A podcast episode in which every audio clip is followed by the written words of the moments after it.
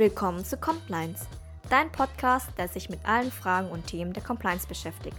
Hier erfährst du nicht nur Grundlagen oder Wissen zu speziellen compliance-relevanten Fragestellungen, sondern vor allem konkrete Tipps für deine Praxis. Viel Spaß mit Rebecca und Marvin. Herzlich willkommen zu einem weiteren Interview mit Dr. Katrin Haag und Dr. Petra Linzmeier von Gleis Lutz zum Thema Kartellrecht.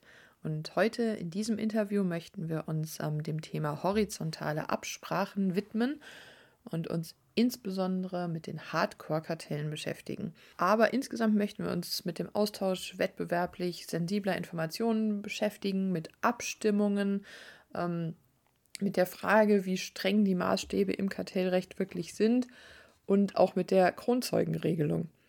Und äh, dann im Anschluss noch ganz speziell mit der Frage, die Compliance Officer sich stellen werden, ähm, nämlich die Frage, wie man Kartellverstöße präventiv äh, verhindern kann. Genau, deswegen viel Spaß beim Anhören und jetzt schon mal der Hinweis, es wird noch ein weiteres Interview geben. Viel Spaß! Jetzt kommen, wenn man sich mit dem Thema befasst, dann kommen natürlich auch immer so die, die Begriffe der vertikalen und, und der horizontalen Wettbewerbsbeschränkungen und ähm, wollen wir da mal ein, ein, Stück eintauchen und auch vielleicht mal die, die, die Frage stellen, ähm, sozusagen bei horizontalen Wettbewerbsbeschränkungen, wer ist denn überhaupt Wettbewerber? Ja, also äh, in der Tat diese Unterscheidung zwischen horizontalen und vertikalen äh, Wettbewerbsbeschränkungen ist deshalb wichtig, weil auch die Bußgelder für horizontale Beschränkungen häufig eben wesentlich höher sind als für Vertikalbeschränkungen. Mhm. Und die Unterscheidung mhm. ist äh, im Grunde einfach. Horizontale Beschränkungen äh, sind Beschränkungen, die zwischen Wettbewerbern, also Unternehmen, die auf der gleichen Marktstufe stehen, getroffen werden. Vertikale mhm. Beschränkungen sind Beschränkungen, die zwischen Unternehmen auf unterschiedlichen Marktstufen getroffen werden, also klassischerweise Hersteller und Händler. Mhm. Und und wir hatten es ja vorhin schon ähm, bei der Marktabgrenzung, ähm, die letztlich auch darüber äh, aussagt, wer Wettbewerber ist. Das heißt, wenn wir jetzt also äh, erstmal auf die horizontalen Beschränkungen schauen, ist es wichtig zu verstehen, wer ist eben mein Wettbewerber. Dafür grenze ich die Märkte ab, wie wir es ja auch schon besprochen hatten. Mhm. Ähm, und wenn man also dann mit einem Unternehmen im Wettbewerb äh, steht, dann ähm, und dann Absprachen trifft, dann ist man in einer Horizontalbeschränkung drin und dann kann es eben besonders ähm, kritisch werden. Und wenn man jetzt noch mal schaut, also äh, um einfache Beispiele zu nennen, also äh, horizont, in einem Horizontalverhältnis stehen beispielsweise Adidas und Nike äh, auf dem relevanten mhm. Markt für äh, Laufschuhe. Wie aber vorhin auch schon gesagt, sollte man an der Stelle jetzt bei dem plastischen Beispiel Laufschuhe nicht stehen bleiben, sondern sich überlegen, gibt es denn nicht noch andere, die auf ähnlichen Märkten vielleicht tätig sind, also sprich Hersteller von irgendwelchen äh, Freizeitschuhen. Ähm, nämlich mhm. immer dann, wenn die Produkte austauschbar sind, ähm, wären das dann horizontale äh, Wettbewerber, also sprich wären die Absprachen horizontal. Und dazu ergänzend mhm. vielleicht noch, man sollte auch berücksichtigen, dass ein Hersteller durchaus mit seinen Händlern im Wettbewerb stehen kann. Mhm. Nämlich dann, wenn der Hersteller seine Produkte über Händler vertreibt, aber gleichzeitig auch einen eigenen, ähm, zum Beispiel Online-Shop oder stationäre Geschäfte betreibt. Dann besteht eben sowohl dieses Vertikalverhältnis zwischen dem Hersteller und dem Händler als auch das horizontale Verhältnis, ähm, weil der Hersteller mit seinem Händler in Wettbewerb tritt. Ähm, Außerdem, und das ist vielleicht noch ein Punkt, den, den die meisten nicht so auf dem Schirm haben, Wettbewerbsverhältnisse lauern auch in Bereichen, wo man sie jetzt auf den ersten Blick nicht vermutet, nämlich im Personalbereich, weil verschiedene Unternehmen mhm. ja um, um Fachkräfte letztlich konkurrieren. Also wenn man jetzt mal das Beispiel IT-Fachkräfte nimmt, dann ähm, hat Siemens beispielsweise einen Bedarf an solchen Fachkräften, aber auch ähm, Amazon oder SAP oder ähnliche Unternehmen, die jetzt auf den ersten Blick ganz andere Produkte anbieten. Und auch in dem Bereich mhm. sind sie dann eben trotz allem Wettbewerber und unterliegen dem Kartellverbot. Wenn die jetzt untereinander irgendwie absprechen würden, wir zahlen mindestens den und den Lohn oder so, dann wäre das eine relevante Absprache ja, wir zahlen höchstens äh, den und den Lohn. Wäre jetzt so eine klassische Absprache, dass man eben sagt, wir wollen unseren IT-Fachleuten nicht mehr als den Betrag XY zahlen, auch wenn es eben Beschäftigte des außertariflichen Bereichs sind. Ähm, dann wäre das eine klassische Absprache im Bereich äh, Personal. Genau, oder auch die mhm. Absprache, mhm. sich gegenseitig die Mitarbeiter nicht abzuwerben. Hm. Ja, das sind tatsächlich so die Fälle, an die man im ersten Moment gar nicht denken würde, ja. nee. Ja, aber wenn, wenn wir schon bei, bei genau solchen Punkten sind, ähm, ich bekomme auch häufig die Frage gestellt, ähm, was, was ist denn überhaupt jetzt verboten? Was, was, was darf ich eigentlich tun ähm, und, und was darf ich nicht tun? Mhm. Und da ist es vielleicht hilfreich, um mal so einen Einstieg äh, zu machen, sich zu überlegen, was will das Kartellrecht eigentlich und also was ist das gewünschte Verhalten kartellrechtlich. Und da ist die Ausgangsthese, dass jedes Unternehmen sich im Markt eigenverantwortlich und autonom verhält. Natürlich darf und muss ein Unternehmen, um erfolgreich zu sein, sich äh, anschauen, was machen meine Wettbewerber.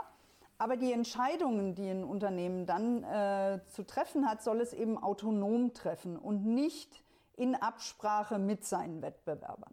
Also das ist der Ausgangspunkt und dann, äh, glaube ich, versteht man auch ganz gut, was äh, im Einzelnen verboten und erlaubt ist.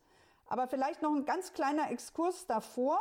Für eine Absprache ähm, braucht man ja zwei Unternehmen. Ähm, weil klar, man kann sich ja nicht mit sich selbst abstimmen. Und, ähm, aber äh, da muss, äh, ist es, glaube ich, wichtig zu verstehen, dass innerhalb eines Unternehmens, also sprich innerhalb eines Konzerns, keine Absprachen möglich sind. Also die Muttergesellschaft kann sich jetzt nicht mit einer Tochtergesellschaft kartellrechtlich relevant abstimmen, weil das ist im kartellrechtlichen Sinne ein Unternehmen. Es braucht also ein weiteres Unternehmen im kartellrechtlichen Sinne, ähm, mit dem man sich abstimmen kann. Und das nennt man Konzernprivileg, also dass man innerhalb eines Unternehmens sich nicht abstimmen kann. Kartellrechtlich relevant. Genau, aber wenn man diese zwei unabhängigen Unternehmen hat oder auch mehrere unabhängige Unternehmen, dann gilt eben das Kartellverbot. Und dann sind sogenannte Hardcore-Kartelle verboten. Also das sind beispielsweise die bekannten Preisabsprachen, ähm, also ganz klassisch, Hersteller A und B sprechen sich ab, Produkt X äh, nur noch zu einem ganz bestimmten Preis zu verkaufen. Ähm, das geht aber auch so weit, dass zum Beispiel die Abstimmung über Rabatte oder über Discounts oder auch AGB verboten sind. Ähm, unabhängige Unternehmen dürfen sich außerdem auch nicht abstimmen darüber, in welchen Märkten sie verkaufen wollen. Also beispielsweise sagt Unternehmen A, ich verkaufe nur noch in der EU und du hältst dich davon fern, dafür bekomme ich die USA. Sowas ist verboten. Ähm, man darf mhm. sich auch nicht verschiedene Produktmärkte untereinander aufteilen, ähm, genauso wenig wie Kundengruppen. Produktionsabsprachen sind verboten, also man darf nicht vereinbaren, dass man nur noch einen bestimmten Output produziert ähm, oder bestimmte Menge absetzt, äh, um dann quasi die Menge im Markt klein zu halten. Man darf sich nicht absprechen über zukünftige Entwicklungen, also beispielsweise Produkte nur noch in eine bestimmte Richtung zu entwickeln oder äh, gewisse Standards ähm, bewusst nicht, nicht überzuerfüllen. Ähm, in Bieterverfahren gelten besonders strenge Regeln. Also da ist ja dann auch wieder das strafrechtlich relevante Submissionskartell äh, steht im Raum. Ähm, man darf also mhm. Ausschreibungen zum Beispiel nicht miteinander abstimmen. Und eben auch diese Personalabsprachen, ähm, die wir gerade schon angesprochen haben, sind genauso verboten. Also insgesamt ist es so, ähm, sehr strenge Regeln, es ist sehr wenig erlaubt. Und genau. Mhm. Und es ist aber nicht so, dass sich die, die Verbote jetzt tatsächlich nur auf diese Hardcore-Kartelle beschränken, sondern das ist so der, der Kern sozusagen, oder?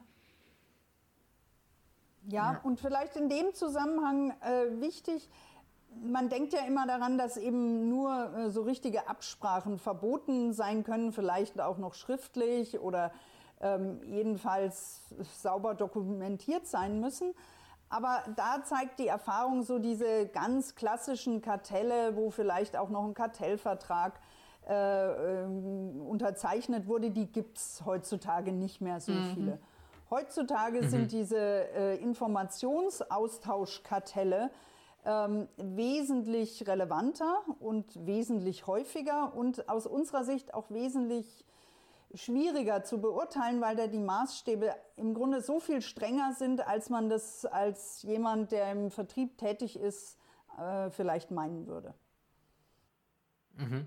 Und, und, und was genau ist, ist, ist hierbei die Gefahr? Ja, also äh, im Grunde ist es so, äh, wenn man eben äh, Informationen austauscht, die äh, wettbewerblich sensibel sind und zum Beispiel die eigene äh, Strategie preisgeben oder eben das eigene Marktverhalten preisgeben, dann äh, kann das als eine kartellrechtswidrige Abstimmung gewertet werden. Mhm.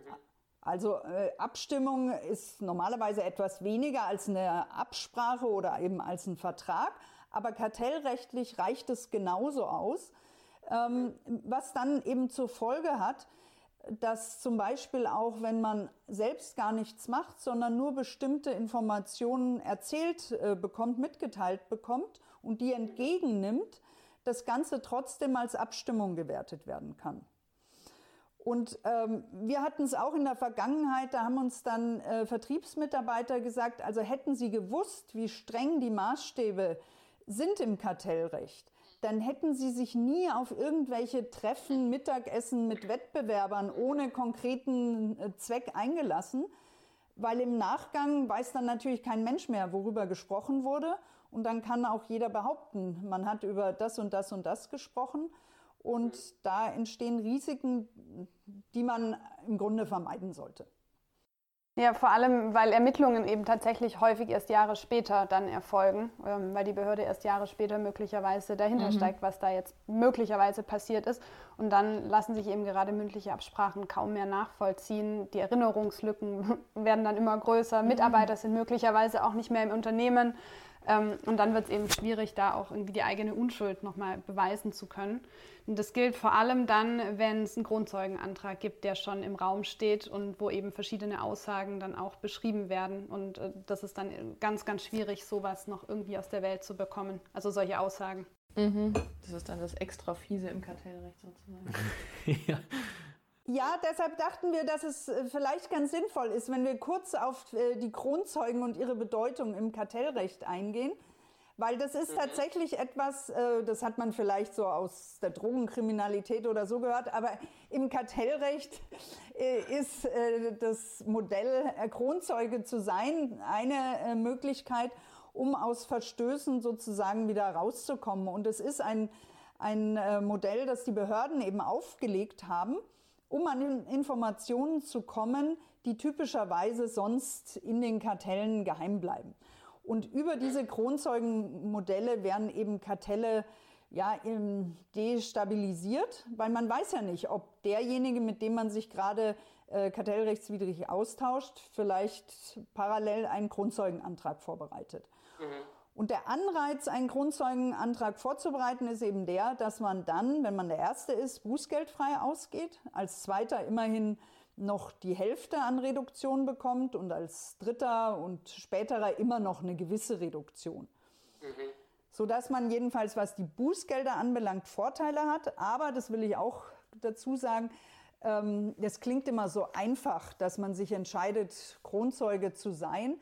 Äh, das ist eine ganz, ganz schwierige Entscheidung, die auch jeweils die Geschäftsführung und Vorstand eben nach ganz genauer Überlegung und Beratung nur treffen kann, weil die Nachteile sind schon auch sehr, sehr groß. Die Katrin hatte ja vorhin von den hohen Schadensersatzforderungen gesprochen. Mhm. Und typischerweise ist dann auch der Grundzeuge der Erste, äh, gegen den Schadensersatzansprüche geltend gemacht werden.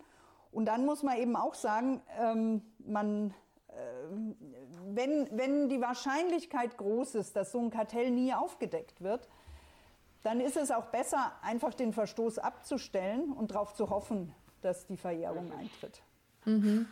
Und man weiß ja auch dann trotzdem nie, ob man der Erste ist, oder? Also es kann ja auch passieren, dass man denkt, ich stelle jetzt hier den Grundzeugenantrag und dann kommt raus, mhm. man, die anderen haben auch schon alle sich gemeldet. Man ein, bisschen, ein bisschen bösartig könnte man das als Red Race bezeichnen. Ja?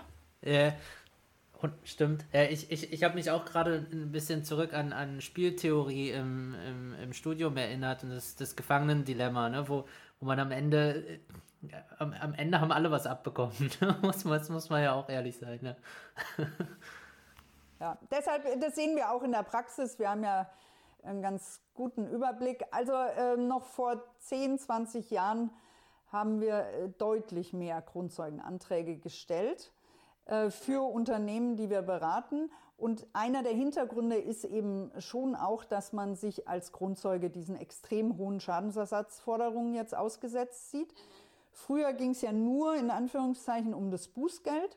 Da wusste man also, wenn man erster Kronzeuge ist, profitiert man ja wirklich davon, dass man kein Bußgeld zu zahlen hat. Aber jetzt mit den exorbitanten Schadensersatzforderungen geht die Rechnung eben nicht mehr so auf. Da spricht doch sehr viel dafür, keine Grundzeugenanträge zu stellen. Das sieht man auch an den äh, Zahlen. Also das Bundeskartellamt beispielsweise äh, hat sehr viel weniger Grundzeugenanträge in den letzten Jahren bekommen und insofern dann auch weniger Ermittlungen aufgenommen. Was äh, denen aber mhm. auch so ein bisschen im Dorn im Auge ist, weil es natürlich jetzt schwieriger ist, Kartelle mhm. aufzudecken. Und sie sind da jetzt schon am Überlegen, wie sie darauf reagieren können, um eben künftig die Kartellverfolgung auch weiterhin effektiv zu gestalten. Mhm. Mhm. Ja, das äh, kann man nachvollziehen. Ne? okay, aber wenn wir das jetzt mal aus Sicht des Compliance Officers alles ähm, uns überlegen, weil wir sind ja ein Compliance-Podcast, deswegen möchten wir uns gerne vornehmlich mit der Prävention beschäftigen und auch gerne konkrete Tipps an die Hand geben. Ähm, was kann man den Mitarbeitern denn jetzt sagen, was sie am besten tun können, um ähm, ja irgendwelche, auch allein den Verdacht auf einen Informationsaustausch zu verhindern? Das ist relativ äh, einfach, ist mal so dahingesagt. Ähm, man sollte Kontakte mit Wettbewerbern so stark einschränken wie nur irgendwie möglich. Und ähm, sollte mhm. es solche Kontakte geben, dann sollten die immer einen, einen, gerechtfertigten, legalen Grund haben. Das heißt, man sollte sich jedes Mal, wenn man vor einem Treffen mit einem Wettbewerber steht, fragen, ist dieses Treffen notwendig? Ähm, was ist der Zweck des Treffens? Ähm, man sollte möglicherweise sich äh, mit der Compliance-Abteilung, wenn man unsicher ist, in Verbindung setzen und klären, ob es ein gerechtfertigten Grund für das Treffen gibt. Und wenn man sich nicht sicher ist, dann im Zweifel lieber Zurückhaltung zeigen. Ähm, wenn es dann zu einem mhm. Treffen kommt, dann sollte man sich eben dessen bewusst sein, dass der Informationsaustausch verboten ist im Grundsatz und ähm, sollte deswegen da auch sehr zurückhaltend sein und selber keine Information preisgeben. Und wenn der andere Informationen mhm. preisgeben möchte, dann eben sensibel darauf reagieren und sagen, nee, möchte ich nicht und diese Information zurückweisen. Ähm, bestenfalls mhm. schriftlich, beziehungsweise man, man fertigt dann, dann danach ein Protokoll an, um eben zu beweisen, auch möglicherweise Jahre später zu beweisen, dass man diese Informationen nicht angenommen hat. Und das Ganze gilt nicht nur bei, bei formalen Treffen, sondern eben auch, wenn man nach einer Messe zum Beispiel noch zusammen im Restaurant oder an der Bar sitzt. Also ähm, mhm. das ist so ein Thema, wo man als Compliance Officer gerade bei Schulungen unbedingt darauf hinweisen sollte, dass die Regeln sehr streng sind und äh, dass Kontakte mit Wettbewerbern, ob es jetzt nun formale Kontakte oder informelle Kontakte sind, ähm, sehr, sehr streng beobachtet werden und dass die Mitarbeiter da dann auch entsprechend sensibilisiert sind. Und man gilt dann natürlich, das sehen wir ja selbst oft, wenn wir Schulungen in Unternehmen halten, als der Spielverderber. Das äh, muss man einfach sagen. Dann wird man konfrontiert, ja, aber soll ich gar nicht mehr mit dem Markt sprechen können? Das können ja nicht die Maßstäbe sein die da äh, zu beachten sind. Und ähm, das äh, ist wieder genau dieser Punkt, dass äh, viele denken, dass die Maßstäbe nicht ganz so streng sind. Und aus unserer Sicht sind auch die Maßstäbe der Kartellbehörden teilweise unrealistisch. Nur das hilft ja nichts. Es sind am Ende die Maßstäbe, nach denen die Fälle beurteilt werden. Deshalb ist genau wie äh, Katrin das eben gesagt hat, das sicherste, dass man sich selbst kritisch fragt, muss ich diesen Wettbewerber jetzt treffen? Was sind die Umstände?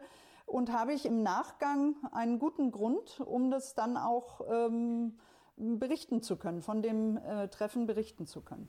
Und man sollte sich da vielleicht noch der Hinweis aus der Praxis auch keine Scherze erlauben, weil äh, oft Dinge dann halt auch Jahre später doch noch irgendwie aufkommen, zum Beispiel bei einer internen Ermittlung, wenn E-Mails äh, ausgegraben werden und man dann E-Mails findet, die zum Beispiel den Betreff haben, ähm, Bundeskartellamt, weil man sich äh, mhm. einen Scherz draus gemacht hat, äh, nach einer Messe noch zusammen essen zu gehen und man hielt es für lustig, dann ähm, diese E-Mail so zu bezeichnen. Also da muss man schon wirklich ähm, Zurückhaltung zeigen, auch wenn es manchmal vielleicht schwerfällt, weil man es lustig fände, da ein bisschen offener zu sein. Okay, aber jetzt, ähm, jetzt haben wir auch Ver Verbandstreffen schon erwähnt und das, finde ich, ist, ist auch ähm, total praxisrelevant und, und die Frage taucht total oft auf, was, mhm. was, was muss ich denn bei einem Verbandtreffen beachten? Mhm. Ähm, ja, das ist tatsächlich so, dass man denken könnte, die Verbände sind ja inzwischen auch äh, hinreichend kartellrechtlich geschult und äh, sehr, sehr offen, was dieses Thema anbelangt. Äh, zumindest diejenigen, die schon mal in ihrer Branche einen Kartellverstoß hatten. Also ich glaube, für einen Compliance Officer ist es immer wichtig zu schauen, arbeite ich in einer Branche, die schon mal äh, Opfer oder betroffen war von einem Kartellverfahren oder eben nicht. Mhm.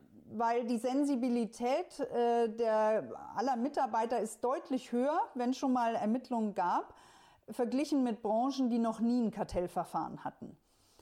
Also ja. da sind häufig, werden häufig Maßstäbe angesetzt, die vielleicht ähm, ein bisschen zu großzügig sind. Und das betrifft zum Teil jedenfalls dann auch die Verbände. Und bei den Verbänden ist es einfach so, ähm, die bieten halt die Gelegenheit zum Austausch. Und alles, was wir eben schon gesagt hatten, zu treffen, sollte auch für Verbandstreffen gelten. Dass man sich also schon auch selbst Gedanken macht, ähm, muss ich jetzt ähm, die Information dort preisgeben, die äh, vielleicht abgefragt wird? Und wenn man da auch Zweifel hat, lieber einmal zu viel sich absichern bei der Compliance-Abteilung, bevor irgendwelche Informationen rausgegeben werden. Ähm, weil auch wenn, wie gesagt, die Verbände wirklich sehr, sehr äh, weit sind, äh, was kartellrechtliche Themen anbelangt, ähm, heißt nicht, dass dort alles tausendprozentig auch ähm, sicher ist und deshalb lieber auch selbst nochmal nachdenken. Und auch wichtig natürlich alle inoffiziellen Gespräche bei Verbandsmeetings. Und vielleicht noch als äh, weiterer Punkt, ähm, als Compliance-Beauftragter immer auch alle Arbeitskreise ähm, Subgruppen und was es da nicht so alles gibt. Weil Absprachen finden ganz selten in diesen ganz großen Treffen statt. Da sitzen ja dann meist ganz viele dabei. Die Gefahr erscheint uns wesentlich größer in so Arbeitsgruppen, gerne auch in diesen Ad-Hoc-Arbeitsgruppen zu äh, bestimmten Themen. Also da lieber genauer auch nachfragen und sich erklären lassen, was man da eigentlich bespricht, wie oft man sich trifft, mit wem man sich trifft also ruhig sehr genau nachfragen. Also würdet ihr dann auch empfehlen, ähm, dass Mitarbeiter, die an solchen Verbandstreffen teilnehmen, irgendwie die Agenda zum Beispiel vorher der Compliance-Abteilung vorlegen müssen oder sich irgendwie freigeben lassen müssen? Ist das was, was ihr typischerweise seht? Wir sehen das zum Teil. Es hängt aber ganz stark von der Größe des Unternehmens ab, äh, ob das realistisch ist. Ich glaube, es ist schon gut, dass man sich mal ähm, zeigen lässt, was auf einer Agenda so steht, um ein Gefühl dafür zu bekommen. Aber jetzt jedes Mal ähm, alle Agenten abzunicken, ist schon extrem aufwendig. Also da würde ich eher auch wieder auf die Eigenverantwortung der Mitarbeiter setzen und lieber äh, deutlich machen, dass man für Fragen natürlich bereitsteht. Aber das ist eine geschäftspolitische Entscheidung oder eine Entscheidung der Compliance-Abteilung, wie äh, intensiv man da rein will. Also wir kennen durchaus Unternehmen, in denen das so ist. Und gerade wenn äh, vor kurzem Kartellverstoß äh, begangen wurde, sind die Maßstäbe natürlich noch mal viel, viel strenger.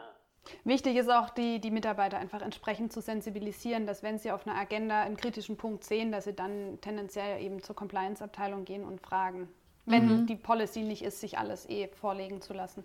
Ja, genau. Und dann ist es halt wichtig, dass man die relevanten Zielgruppen ermittelt, wenn man jetzt zum Beispiel Schulung macht oder so. Und da wäre es dann wahrscheinlich schon wieder relevant, äh, abzufragen, welche Mitarbeiter sind eigentlich ähm, Mitglied in Verbänden oder nehmen an Arbeitsgruppen teil oder solche Fragen, um dann die Zielgruppe mhm. zu ermitteln, damit man dann eben auch sicherstellen kann, dass wenn irgendwas nicht mal stimmen sollte auf der Agenda oder sie bei irgendeinem Verbandstreffen vielleicht doch irgendeine Information erhalten, dass sie dann ähm, wissen, wie sie sich verhalten sollten. Ja, ganz genau. Möglichst eng an den Mitarbeitern dran sein, um zu verstehen, was sie da eigentlich besprechen. Und, und, und vor allem, ich, ich denke gerade auch so in, in Richtung Kommunikation, auch vielleicht das Ganze umzudrehen und, und, und auch sozusagen, ich meine, viele Sachen sind verboten ähm, und also von, von vielem oder bei vielem hat man auch schon so ein bisschen im, im Bauchgefühl oder gesunder Menschenverstand, wo man sagt, ja gut, da kann ich jetzt nicht drüber sprechen, aber vielleicht ist es auch ähm, hilfreich, so den, den Mitarbeitern die Frage zu stellen, wenn du über solche Sachen nicht sprechen kannst, warum möchtest du dich dann überhaupt noch mit dem Wettbewerber treffen? Mhm. also ich sag mal, wenn du, wenn du über über Tennis oder Fußball sprechen willst, dann, dann mach das lieber im, mit, mit jemand anderem, wo du, wo du auch einfach deutlich in entspannterer Atmosphäre unterwegs bist, musst du dafür zu, ähm, zu, so einem, zu einem Treffen hingehen. Ne? Dass man einfach auch so ein bisschen ähm, positiver formuliert und, und einfach mal so die, die Frage stellt, warum willst du das denn überhaupt noch machen? Und dann vielleicht ähm, ähm, erledigen sich dann auch, auch viele Anfragen schon mhm. oder viele kritische Situationen Vermutlich. von vornherein. Mhm. Ne? Äh, sehr, gu sehr guter Punkt, weil in der Tat ähm, fragt man sich manchmal, äh, was dann der Mehrwert ist. Und man wird es auch von den Mitarbeitern gefragt, ja, aber wenn ich darüber nicht sprechen kann, warum soll ich dann da überhaupt noch hinfahren? Äh, also deshalb, genau. Deshalb ist es genau die richtige Frage, die man auch stellen sollte. Und schon wieder muss ich ein Interview unterbrechen. Es tut mir leid, aber ich muss das immer wieder machen. Ähm, in dem Fall liegt es daran, dass wir uns mit Katrin und Petra sehr lange unterhalten haben und wir das deshalb in mehrere Teile schneiden. Beim nächsten Mal wird es dann um die vertikalen Wettbewerbsbeschränkungen gehen und auch um ein Thema, das ähm, Marvin sehr am Herzen liegt, wie wir alle wissen, nämlich äh, das Thema Nachhaltigkeit, CSR und Lieferkette, inwieweit das Kartellrecht da reinspielt. Genau, deswegen danke fürs Zuhören. Ich freue mich, wenn ihr auch beim nächsten Mal wieder dabei seid und ähm, wir freuen uns natürlich sehr, wenn ihr unseren Podcast äh, liked, teilt, ähm, gerade auch auf Spotify oder iTunes und ähm, ja, natürlich auch auf LinkedIn. Dann bis zum nächsten Mal. Tschüss.